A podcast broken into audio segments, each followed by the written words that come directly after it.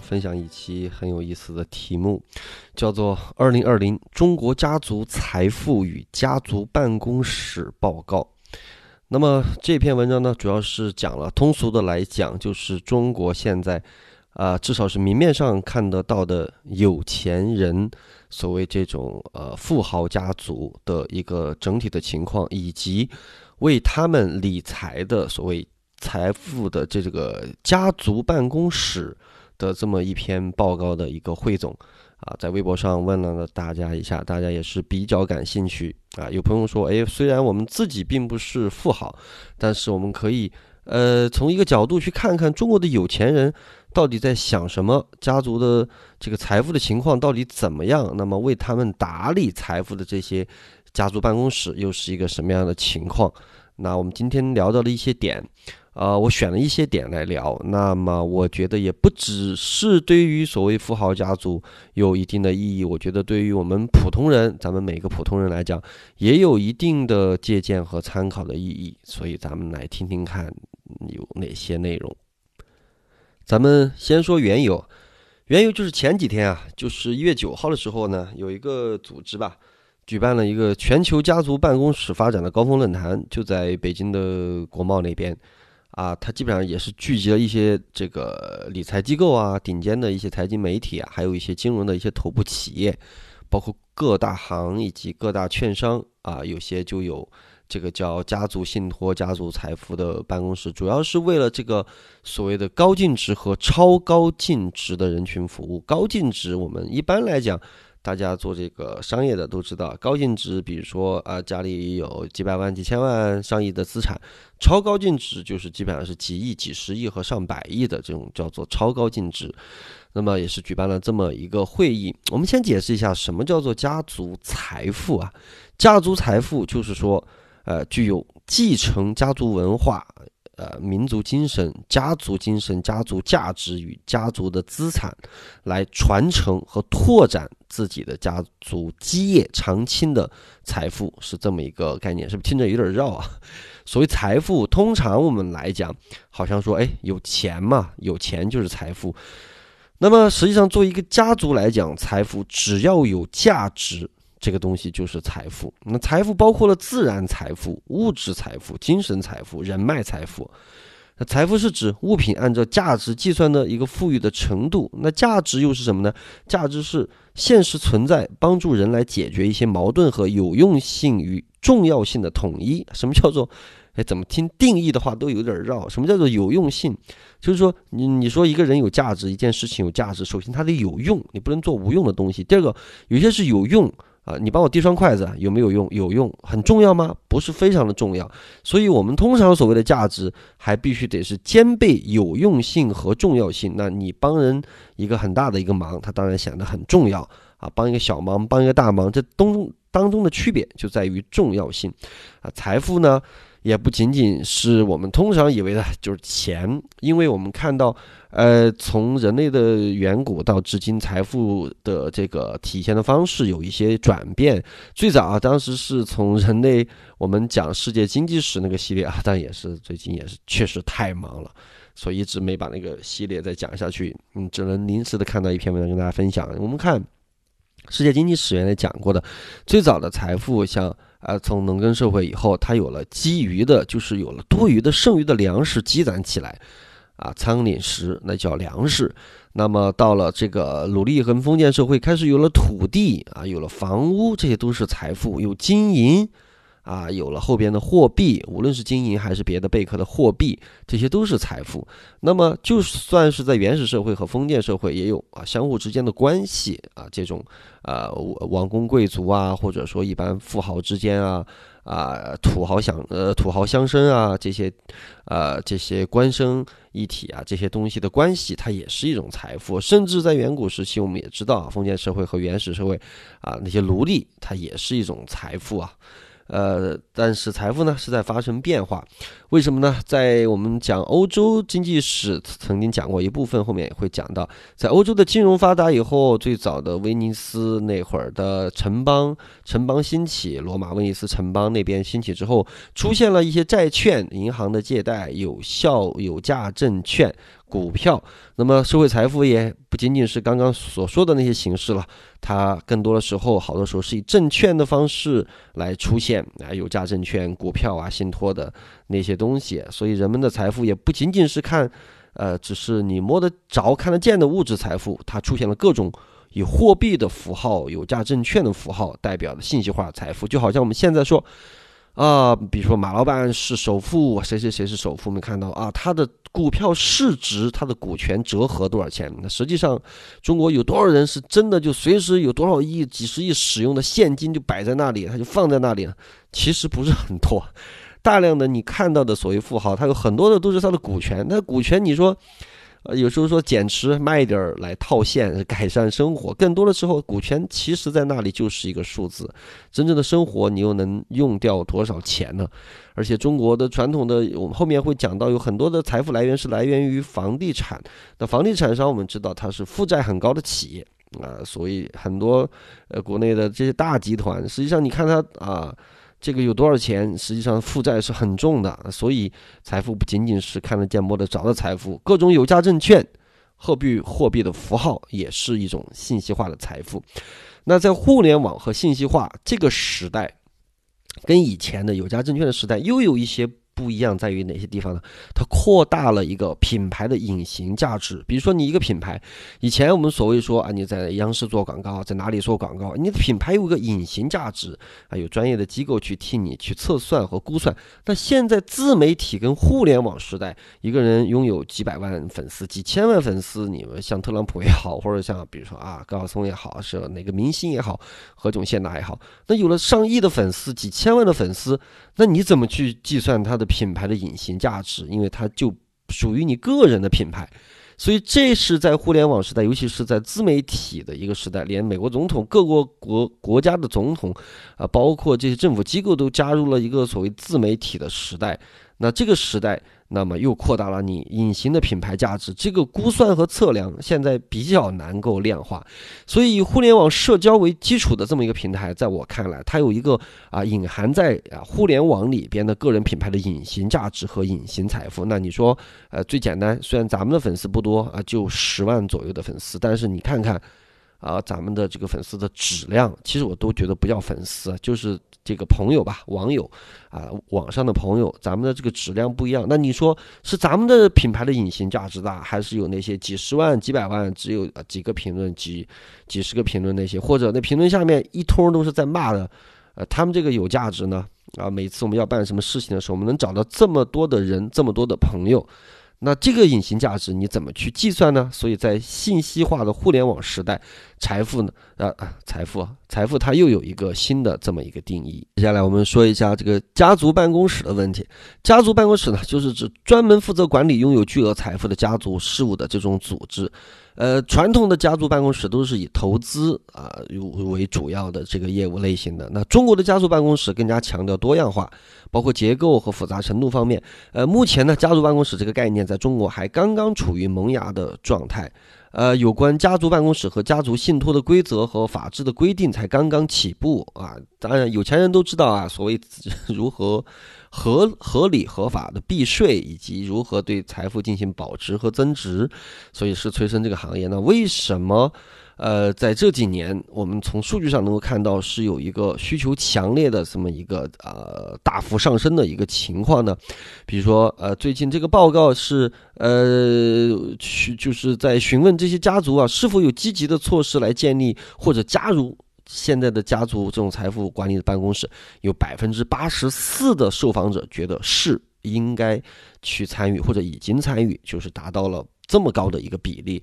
所以现在也是随着啊这些富豪们的转型，以及越来越这个就是呃越来越发展吧，大家的观念在更新，所以更多人选择了是。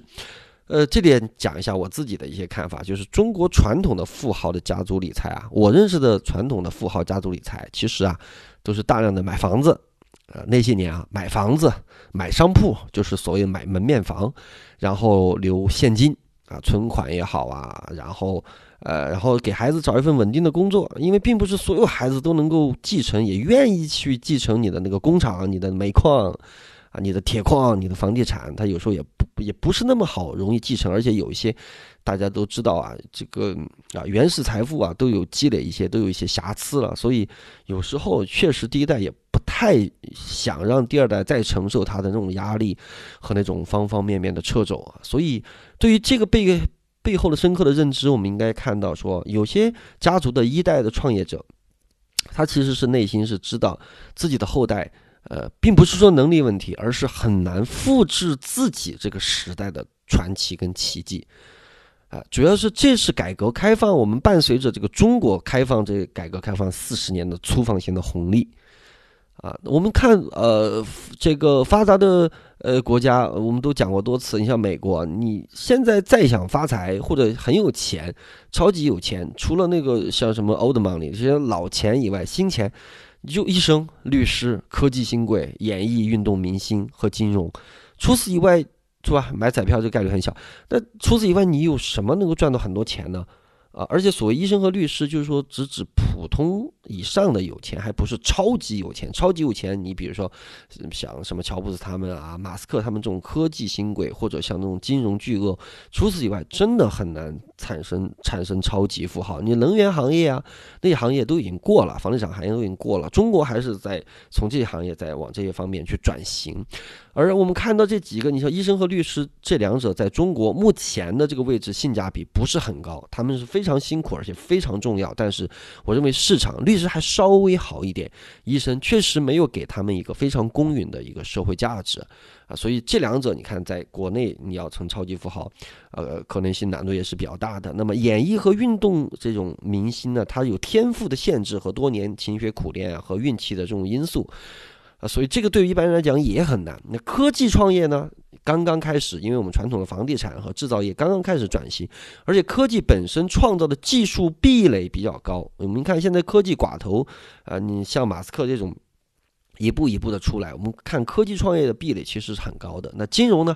金融我们在股票的巴菲特那期曾经讲过，中国的二级市场的大幅波动，导致了中国的有钱人往往就想：你这个市场波动那么大，你那个股票乱涨乱跌，你那样去像一个赌场一样去投二级市场，我还不如投向我自己，我来做房地产，我还来投机，我把握比投股票还大一点呢。所以这些年。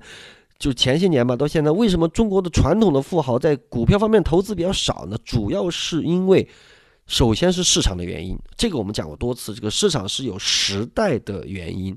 第二就是啊，他自己这一部分的主主营业务的增长是比较可观的。为什么？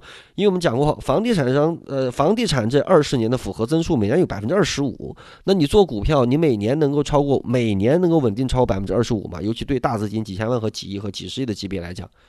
啊，这在中国这点其实是很难的，所以你也不要怪那些有钱人为什么不把大量的钱投到二级市场啊？所以这是有背后这个呃整个国家市场的原因，也有自己啊主业方面的这个原因。但是这些事情、这些情况，这两年在发生巨变。我们从数据上能够看出来，二零一八年和二零一九年，去投身于这种啊更多的去思考，不再去大量的买房了。啊，而要去开始投股权类的这些东西啊，投包括投债券啊，投这些东西，为什么会这样呢？主要是说白了，房住不炒。那么房地产，我们讲过多次啊，你要它长期的下跌，主要有货币通胀在那撑着啊，未必能够长期下跌。但是增速每年百分之二十五的增速不可能了，这是铁定的不可能，铁定的不可能啊。基本上能有百分之五跑赢通胀就已经很不错了。所以这也是导致这两年大量的钱。家族的钱，要开始思考如何去进行保值跟增值的这么一个原因。而这里有一个问题，我要给各位条件比较好的有钱的朋友再次的提醒。我身边的朋友每次吃饭的时候，我也跟他们提醒过了。那么有一个什么情况呢？就是中国所有的有钱人，我们刚开始分析的那几个行业啊，科技、金融、演艺、律师啊，跟医生，那么他们会投向什么呢？他们选择了一个结合部，投向了。主要是 VCPE 的一级市场的科技跟金融的结合部为什么是？他都是一些高新的科技，他去买 PE 类的这种一级的这种股权投资，他觉得我既投了金融，又投了科技行业，哎，这是不是一个很好的结合部？我想做金融，二级市场波动大，又不是价投，我很难把握，那我就投一级，一级我还能投转型，我家里做房地产，我家里做煤矿、做钢铁的，做制造业的，做加工厂的，那我把它投向科技，那我不是一个很好的转型吗？所以大量的钱呢，家族的富豪是投在这个地方，这个地方有利有弊。弊在哪里？利我们说了啊，就是既有科技又又有金融结合部，这个点找得很好。弊在哪里呢？弊就是这个结合部呢变量太大，锁定你你比如说什么二加一、三加一、三加二也好，几年变现。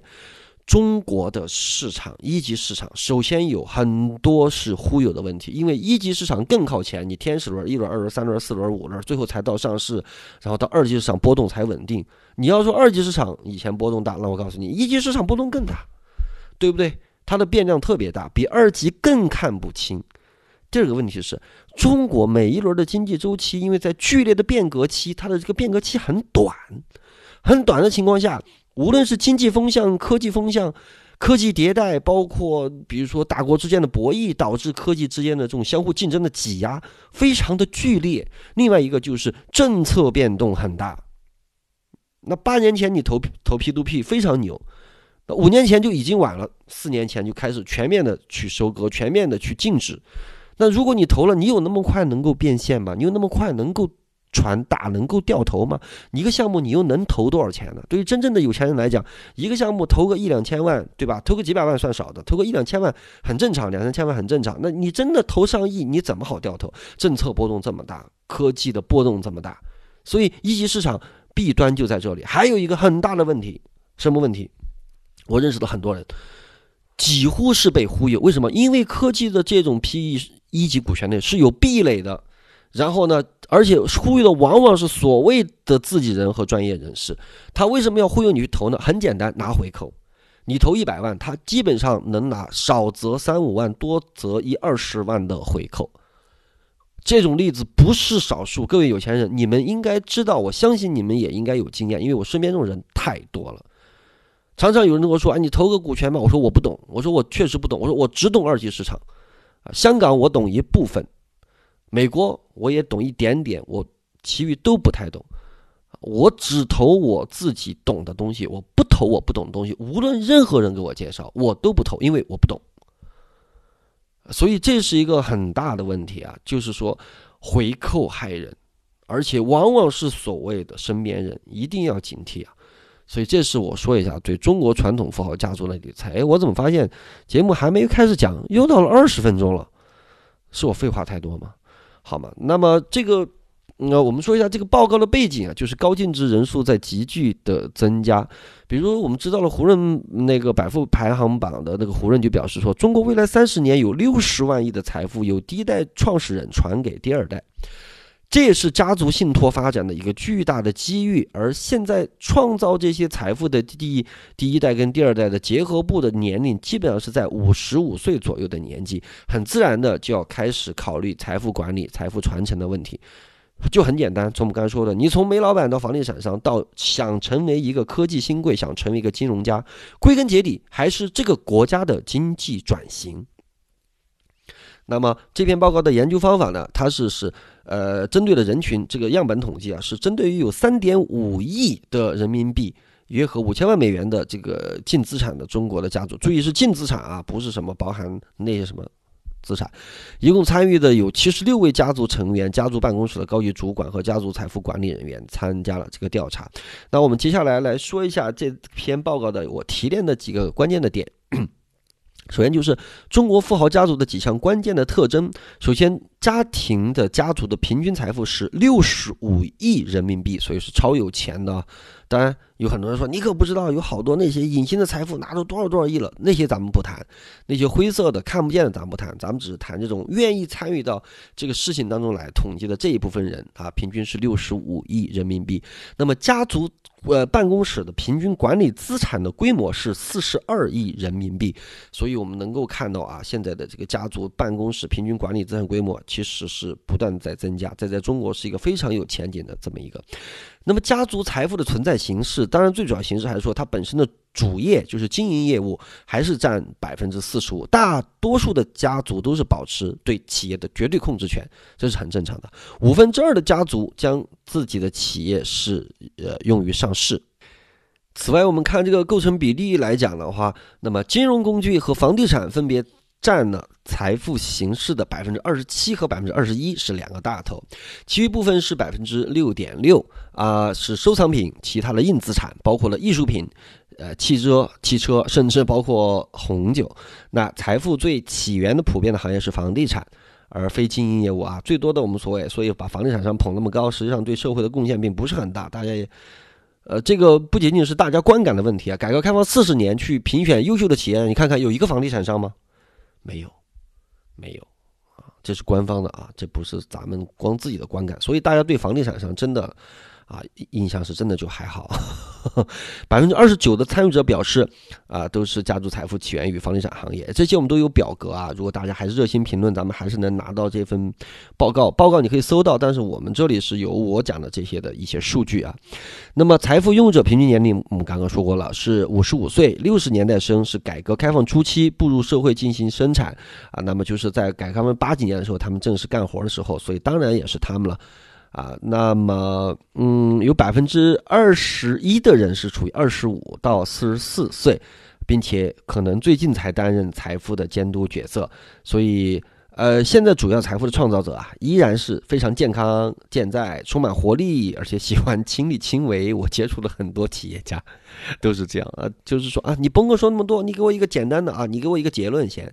好，我每次老跟学生说，我说你们给一个报告啊，给个你先给结论。领导或者有钱人没有那么多时间听你这哒哒哒哒哒哒哒哒哒说个几千字、几万字，从大逻辑讲宏观讲中观，真的没。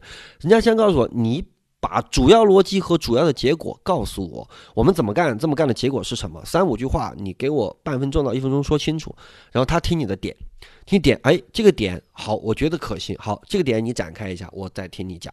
所以做东西都得这样啊！你你我们这里边有很多是立志于成为一个基金经理或者成为这种，呃，财富自由也好，或者家族管理者，你一定要知道。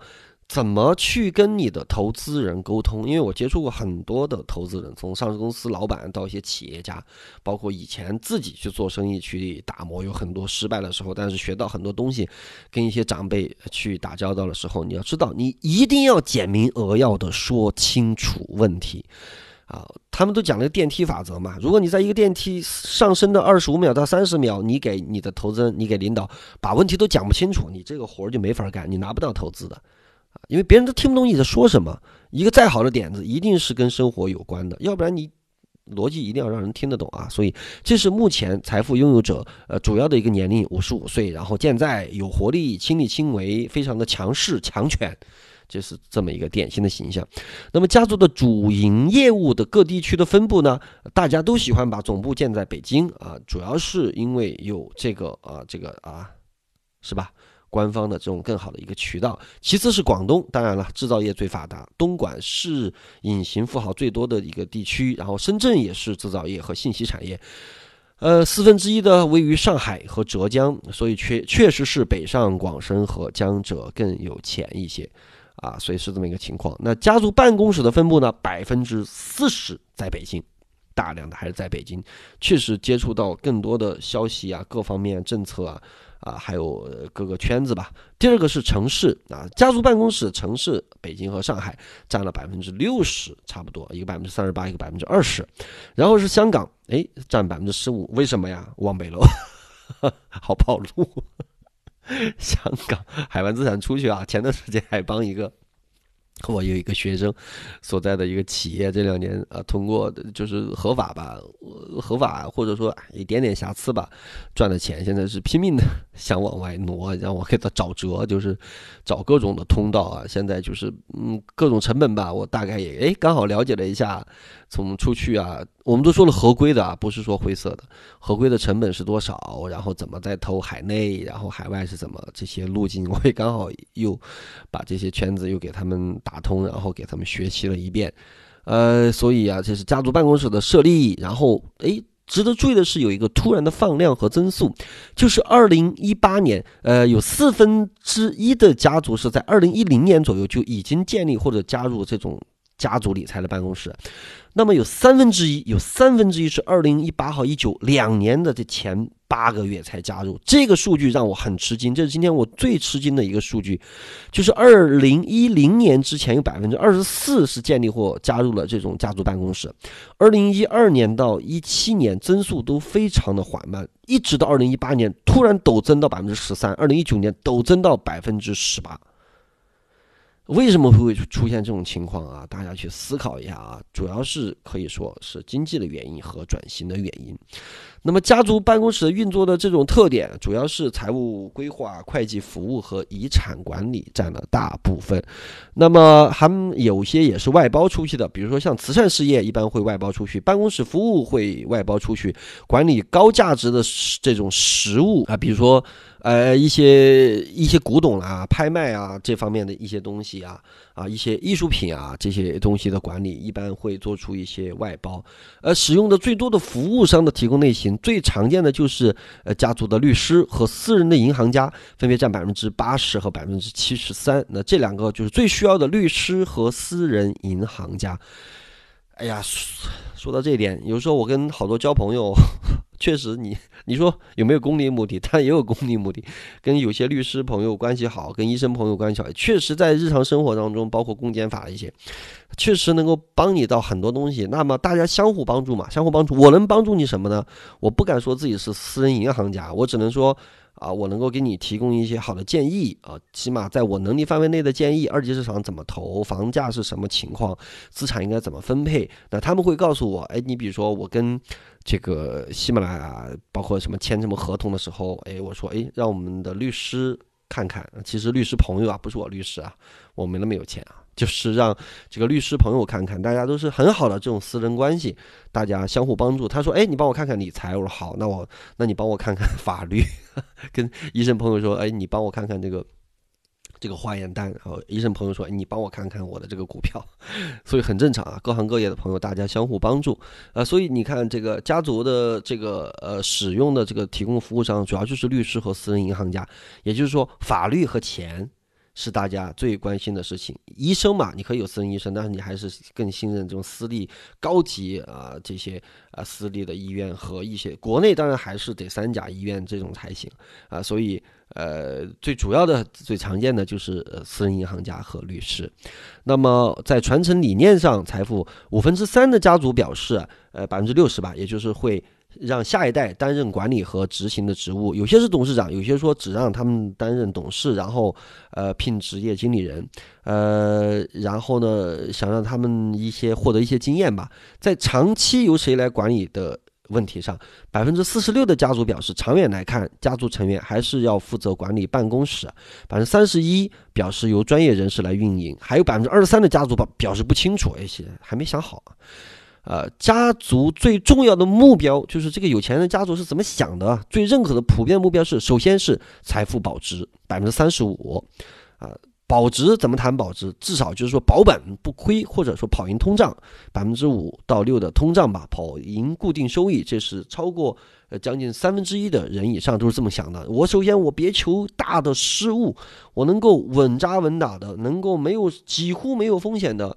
啊，能够跑赢个百分之六七就很不错了。为什么？跑赢通胀，跑赢最稳定的固收，那不就很好了吗？对不对？所以，其实真正的有钱人是这么想的。我们再回想一下，我们自己啊。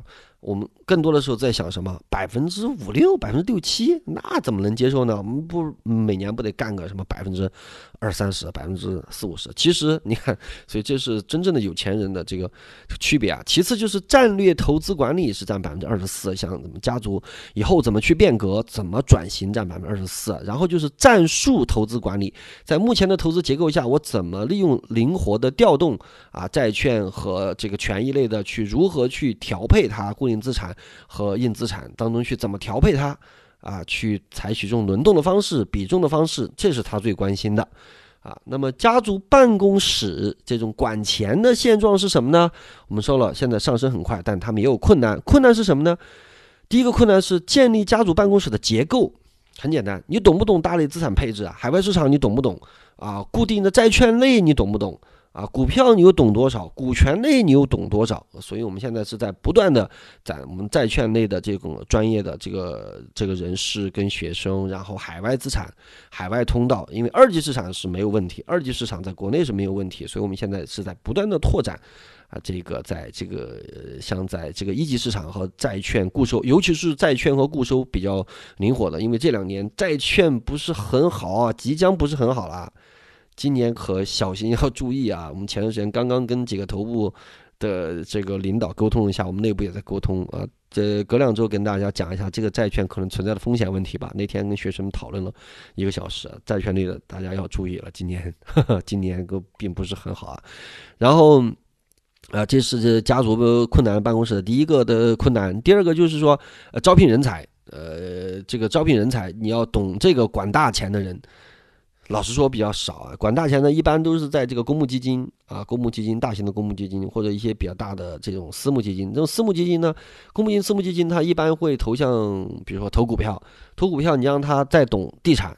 再懂大类资产配置，呃，包括啊这些，呃，包括这些债券啦，啊，包括这些对冲啦，包括还有一些像海外的这些金融衍生品啊，啊，所以我们现在真的是，呃，也是在努力吧，向这方面去发展，啊，现在像大的这些，呃，国际比较顶尖的。啊，像大摩啊、小摩啊，包括高盛啊，各方面我们都建立了这么一个圈子，就是呃，一个家族理财，它不仅仅是说，哎，你把钱拿来我做股票，你不能那么干啊，你要想怎么站在一个家族的立场上去更好的配置这些资产，所以房地产和各种保本类的这种啊呃这种，当然呢，就法律规定嘛，好多是不能保本的，我就是随口这么一说啊，就是说，呃。在就是国内外的这种各种的金融产品，你都得懂，这是未来的一个趋势。而所以人才难招是为什么？你那些都基基本上要么就只懂一级，要么只懂二级。你把它结合起来，管大 FOF 的、管大的这种一个 FOF 基金的人才，其实是很难找的，是比较难找的啊。然后这是一个问题。然后就是服务商啊，提供的服务商，你比如说你要投印度市场，你要买印度的。我们举个例子啊，印度的茅台，印度最大的，比如说啊制造业，印度最大的消费行业，菲律宾最大的，越南的，包括一一些新兴市场的那些去投，你怎么去海外的？你你懂不懂啊？对不对？你能不能你精力能够覆盖那么多吗？你有那么多人吗？对不对？这都是一个发展方向，所以我们现在在一步一步的朝这个方向努力。我们现在海外组有将近二十个人，那么就是。我们在一步一步的学习，把华尔街的好多东西给对接过来。另外一个是会逐渐覆盖到新兴市场啊。当然了，先把国内市场做好。国内市场现在是因为国内市场这是一个景气周期，但是你得往长远来看，十五到二十年后呢，三十年后呢，对不对？所以要往长远来看，这是我们整个的一个战略规划。那么资产配置结构上来讲，家族办公室一般将投资组合的一半配置给固定收益啊，这是比较多的啊。就是一就是呃一半当中又是百分之二十二，然后就是股票占百分之十，然后这个接下来呢就是房地产百分之十三，呃，然后私募股权啊这些是百分之二十，包括直接投资和对这个私募股权的基金投资是十一跟九点二的这么一个配置。啊，未来的一呃一年的计划，就是在不同的资产加减度上调配上，大比例的家族计划减少对商品百分之四十六的投资，还有就是其他有形资产百分之八十四会减少，直接房地产百分之四十六也会减少，然后房地产信托基金也会减少，然后增加什么呢？是增加对私募基金的投资，有百分之二十四的人会增加，另外一些家族会直接增加投资对冲基金百分之十二的规模，所以这也是一八。年一九年这些我们都有详细的表格啊，都有数据统计。如果你感兴趣的话，可以在下方评论，我们会抽取，然后去可以看看。那么家族这种呃家族的财富主要会托付给谁呢？一般是通过现有认识的专业人士的推荐和亲密人士的推荐。哎。嗯，他们家这个人管钱人还挺厉害的，哎，可以找他。一般都是有钱人，呃，都是通过有钱人相互当中的推荐比较多，或者说一些比较大的金融机构，一些头部的一些金融机构，比如海外的头部，我像刚刚说的大摩啦、小摩啦、高盛啦，或者像国内的一些头部券商的中信海通国债券啊，或者什么之类的吧。通过这些，啊，这些投行部的，还有比如说像像各大行也有这些家族信托方面的，呃，高端资产部去向他们，他们一般会去推荐。那就是这么个情况。最后就是说，特别关注一下大湾区，大湾区现在的这个 G 呃，二零一八的 GDP 的一点六万亿美元，已经相当于韩国，也超过了澳大利亚的一点四万亿美元。大湾区区内的整个家族平均财富是一百亿人民币，然后资产规模是七十三亿人民币，比平均水平高出三十五亿人民币和三十一亿人民币。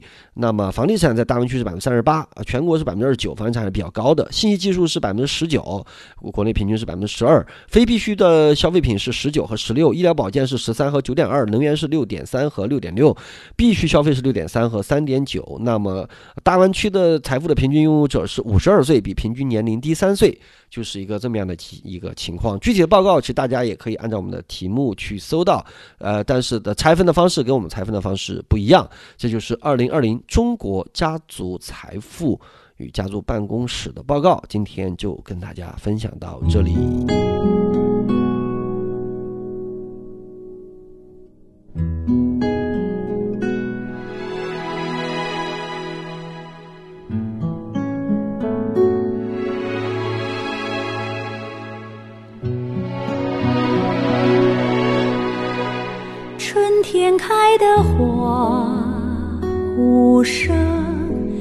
盼着秋天的金色硕果。前人栽下的希望的种子，后人来获。夏天的骄阳如火。泛起层层波，涛依旧热，一扇窗，让风轻扬过，如春